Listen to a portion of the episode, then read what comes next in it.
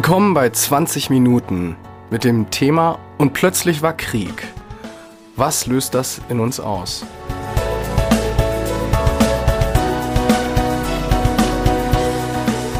Normalerweise haben wir Thesen, heute haben wir Gefühle, eine ganze Menge davon. Jan, wie geht's dir? Schlecht geht's mir.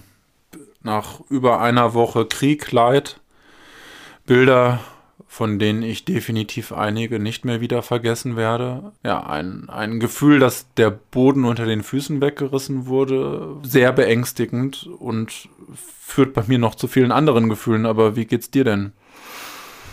Hm. Also mein vorrangiges Gefühl bei der ganzen Sache ist Ohnmacht, ähm, weil ich nicht ein- und nicht ausweis. Egal welche Szenarien ich mir vorstelle, ähm, es sieht alles düster und trist aus. Ich erinnere mich, du hast eben von Bildern gesprochen, an Familien, die am Bahnhof stehen und ihre Kinder ähm, in die Züge laden. Manchmal fahren die Frauen noch mit. Ich glaube, das tun sie mittlerweile auch nicht mehr, weil sie auch nicht nur die Männer, sondern auch die Frauen brauchen, um das Land zu verteidigen. Ähm, ich erinnere mich insbesondere an ein Bild ähm, mit einem Mann, der guckt so hoch. Ähm, in so einem Video war das. Und mhm. da sind so Polizisten, die helfen diesem Mann, äh, seine Tasche abzugeben. Und ähm, das ist manchmal ganz eigentümlich, aber der sah, der hatte irgendwie Ähnlichkeit mit meinem Bruder, was die Sache verdammt persönlich macht. Und mhm. ja, ich muss ehrlich zugeben, ich, ich hatte Tränen in den Augen, weil ich diese Situation, das ging mir einfach so nah, der, der kam mir einfach bekannt vor. Und die brutale Realität ist, der, der, es ist gut, dass der mir bekannt vorkam, weil es letztendlich auch ein Bekannter ist. Weil hier ein europäisches Volk von einem Krieg überrannt wird, was diesen Krieg nicht wollte, und ein Krieg, gegen den wir als Europa nichts tun können.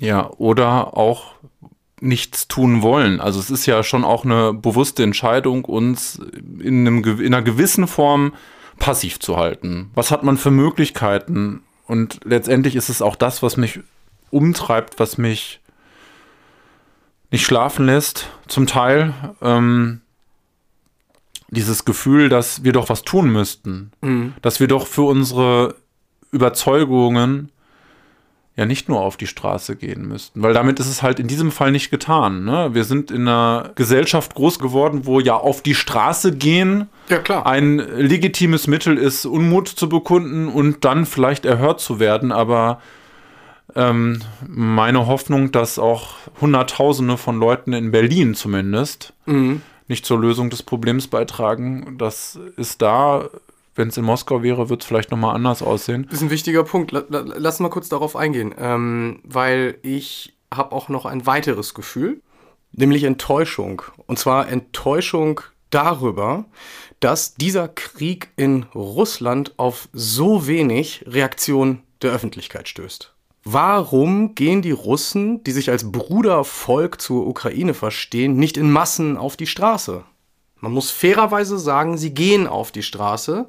Aber wenn wir andere Volksbegehren uns angucken, die geschehen sind, wo die Leute in Massen auf die Straße gegangen sind, dann ist das hier eigentlich sehr kläglich und sehr wenig, was in Russland passiert an Gegenwehr zu diesem Krieg.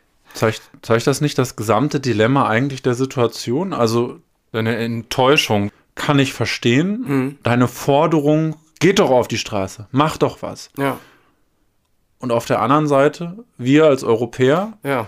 schauen dabei zu, wie, wie das ukrainische Volk abgemetzelt wird, genau aus den gleichen Gründen. Wie ja. der einzelne Russe nicht auf die Straße gehen möchte, weil er nicht inhaftiert werden möchte, weil er nicht möchte, dass seine Familie Repressionen erleidet. Ja, genau so hat Europa Angst davor, mit in diesen Krieg gezogen zu werden. Beziehungsweise haben wir im gleichen Umfang wie das russische Volk Angst, Repressionen von Putin zu erleiden. Ja, es ist aber unbequem. Also ja. gut, gut, also wenn, wenn du jetzt schon gleich direkt dahin springen willst, es ist verdammt unbequem, jetzt darüber zu sprechen, was wir eigentlich tun und nicht tun, vor allem nicht tun. Unbequem für uns als Europäer. Absolut, nein, und auch für dich und mich letztendlich. Ja. Also auch für Jan und Idris, die hier sitzen in einem wohlbeheizten Raum mitten in Europa mit äh, Gas, vielleicht noch aus Russland, ich weiß es nicht, und es sich hier gut gehen lassen, hier einen Podcast machen und hier in Gefühlen Raum geben.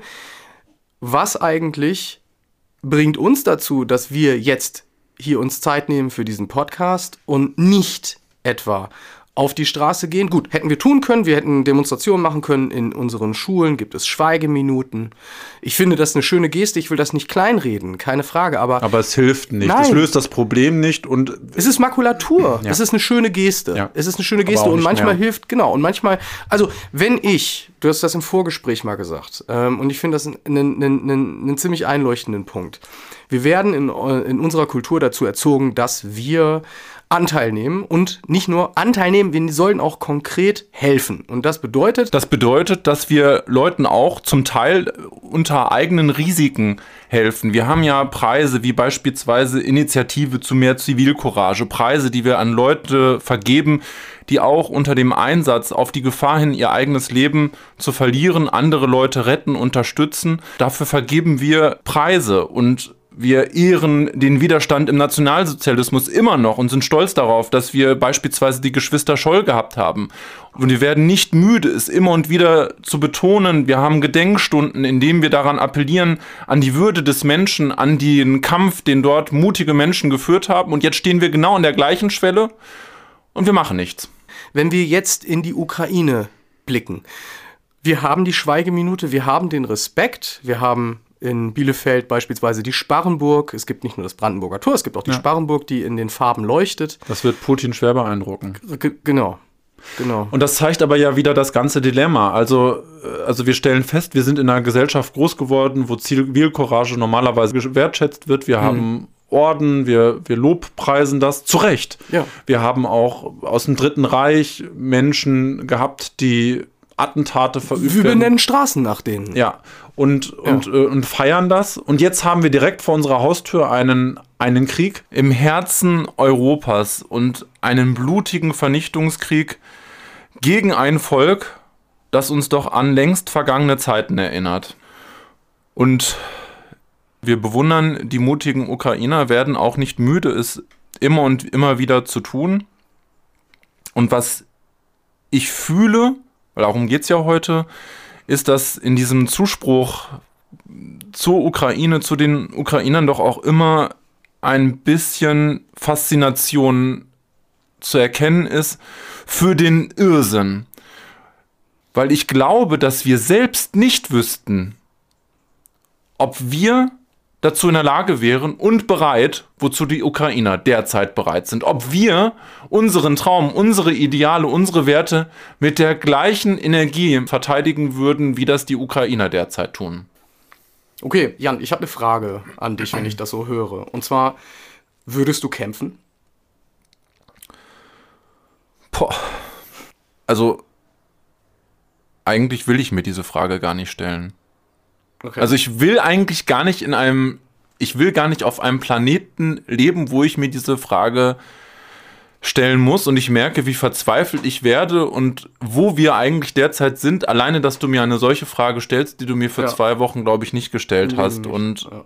ich, ich würde sie aber auch beantworten. Ich glaube, um deine Frage tatsächlich dann auch zu beantworten und mich nicht zu drücken, also mir ist schon ich möchte nicht in einem autokratischen Land leben. Das heißt, ich möchte in einem demokratischen, freien Land leben und wenn ich das, was ich gerade fühle, dass ich das dass ich, dass ich merke, das muss verteidigt werden, das ist auch ein Erkenntnisgewinn der letzten Tage, weil ich es ja immer für selbstverständlich erachtet habe, dann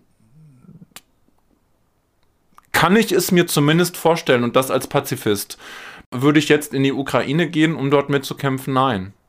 Okay. Wie würdest du diese Frage beantworten? Ja, ich habe gesagt, dass ich die beantworten würde, also tue ich das auch. Ich sehe mich in dem gleichen Dilemma gefangen wie du.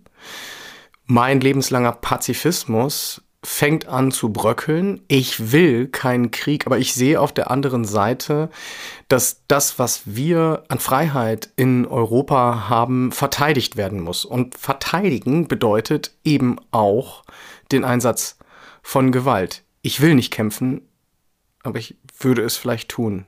Was glaubst du denn? Sind wir jetzt tendenziell die Ausnahme oder sind wir Mainstream, was diesen Punkt anbelangt. Ich kann das ganz schwer einschätzen. Mhm. Also wie jetzt die Bereitschaft wäre, auch in Deutschland. Wir sehen, wie die Ukrainer kämpfen und wie die alles in die Waagschale schmeißen. Und ich frage mich, könntest du einschätzen, wie das in unserer deutschen Gesellschaft wäre? Ja, also ähm, ich, ich versuche es mal einzuschätzen. Ähm, ich würde sagen, dass die Tendenz äh, dahin geht, dass die Leute, die sowieso äh, Wehrdienst geleistet haben und ähm, das Bewusstsein äh, von ich kann mein Land verteidigen, das ergibt Sinn, ähm, kämpfen würden. Ähm, sicherlich nicht als Soldaten in der Ukraine. Ich glaube, dass das rechtlich äh, äh, keine Möglichkeit ist für uns ja. und auch falsch wäre im Moment. Ähm, würden sie Deutschland verteidigen? Die Leute, die bei der Bundeswehr sind, äh, müssen das tun. Für die stellt sich diese Frage gar nicht. Was sagen, was sagt der normale Bürger, die normale Bürgerin? Ich schätze, die Tendenz ist eher nein. Ja, würde ich tatsächlich auch ähm, glauben. Und was ich auch noch in meinem bisherigen Leben habe ich immer das Gefühl gehabt, es kann ungemach diesem Staat drohen, aber aus ganz anderen Lagern, immer eigentlich mhm. aus dem Inland. Also ja, ich nehme jetzt mal genau. sowas wie Reichsbürger, die Querdenkerbewegung. Das waren für mich oder sind Strömungen, äh, mhm. äh, krasse Rechtsradikale, die an den Grundfesten unseres Staates rütteln, ja. wo wir dann den Bundesverfassungsschutz haben, ja, genau. ähm, der da, und ich hätte immer vermutet, von dort droht Ungemach, aber dass ja. das von außen, dass uns von draußen unsere Verfassung in Gefahr ist, beziehungsweise unser Land, das habe ich nicht kommen sehen. Ja, ich habe mir zum ersten Mal in meinem Leben darüber Gedanken gemacht, wohin ich fliehen würde.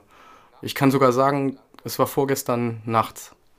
Und alleine, dass dieser Gedanke da ist, dass diese Militarisierung auch im, in meinem Kopf äh, stattfindet, ähm, muss ich wirklich sagen, es wird von einer Zäsur gesprochen, die dieser Krieg jetzt bringt. Zäsur ist ein schönes Wort. Das Gefühl, was dahinter steckt, ist einfach absoluter Schrecken.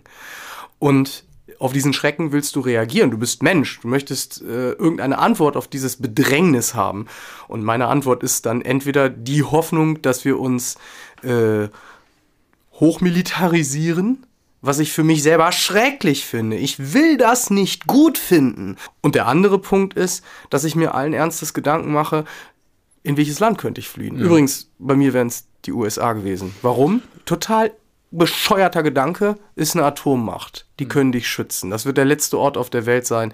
Wahrscheinlich ist es der erste, wenn es wirklich zu einem großen Krieg kommt. Aber ähm, du hast eben was gesagt. Ich würde da gerne noch mal genauer drauf eingehen, weil ich höre bei dir noch so ein weiteres Gefühl raus. Welches? Desillusionierung. Ja. Du kennst mich. ja, ich, ich finde, dass man hat eine Illusion, das wird klar und das zerpufft wie eine Seifenblase momentan. Also ich bin eigentlich zum einen mit dem Gedanken groß geworden, dass wir ja in einem starken, überzeugten, demokratischen Staatenverbund groß werden. Das zum einen und damit natürlich im ersten die Europäische Union, die natürlich auch irgendwo der wirtschaftliche Zusammenschluss gewesen ist, historisch, um nicht noch einmal das zu erleiden. Also der Gedanke war, okay, wenn wir diese Länder ökonomisch miteinander verknüpft bekommen, dann ist die Gefahr eines Krieges deutlich geringer. Das war ja mal so ein Ursprungsgedanke. Und die politische, die politische, der, der politische Zusammenschluss der Länder, der dann stattgefunden hat, ja auch dann eine gemeinsame Wertebasis gefunden hat mhm. in den Grundsätzen der Europäischen Union.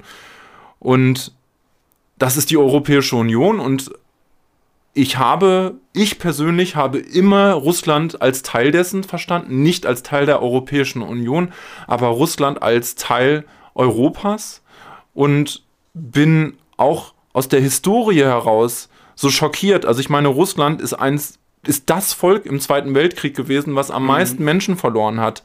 Da sind 27 Millionen Menschen gestorben, davon alleine 14 Millionen Zivilisten.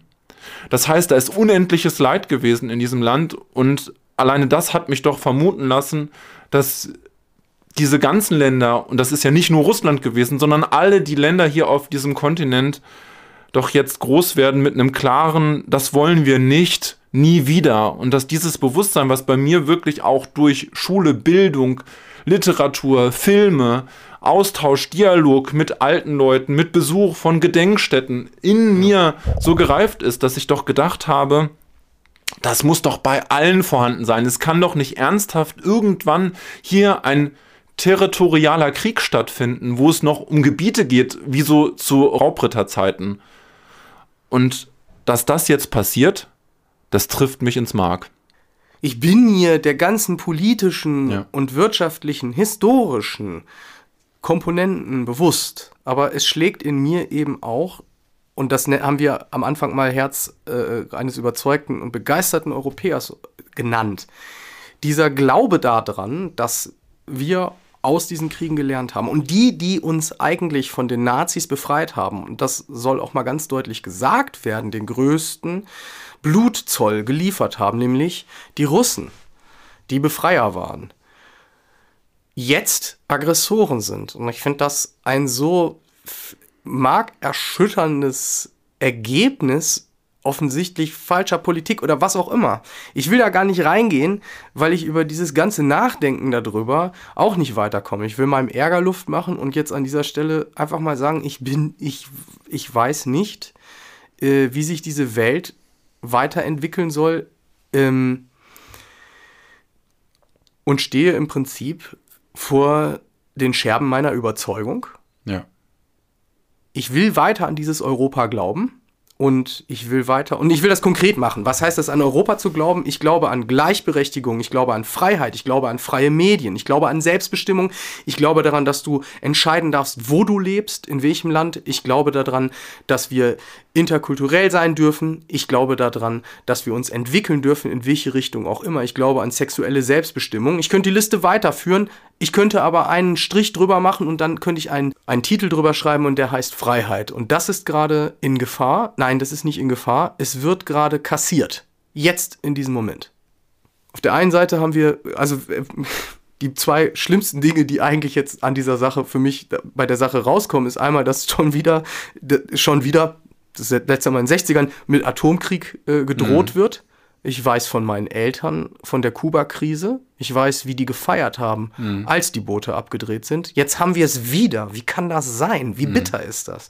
Und der andere Punkt ist eben tatsächlich, dass wir offensichtlich nicht mit Russland so ausgesöhnt sind, wie wir es hätten sein können.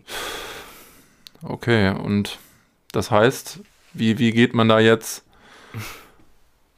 nochmal zumindest mit Hoffnung irgendwie raus. Wir haben ja jetzt viel über unsere Ängste und Sorgen gesprochen und die Gefühle.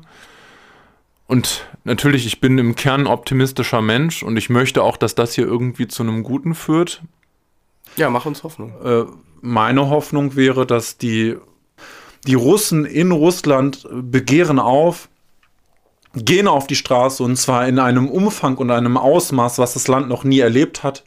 Es gibt einen Sturz, das Land erwacht neu, sagt bis hierhin und nicht weiter, wir wollen diesen Weg nicht weitergehen, distanziert sich und wir finden einen neuen Weg zusammen. Und das sehr schnell, damit mehr Leid verhindert wird in der Ukraine. Das wäre ja ein Traum von mir, wie ich mir moment, also das wäre eigentlich mein sehnlichster Wunsch, wie ich mir momentan vorstellen könnte, wie das ausgeht.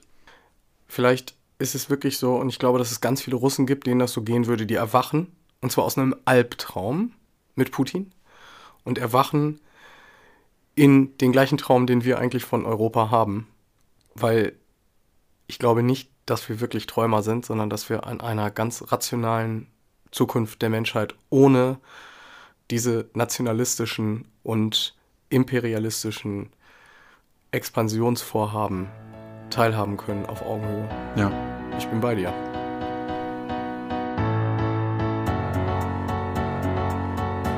Wenn dir die letzten 20 Minuten gut gefallen haben, lass uns doch gerne ein Abo da, so verpasst du nicht, wenn es das nächste Mal wieder heißt 20 Minuten.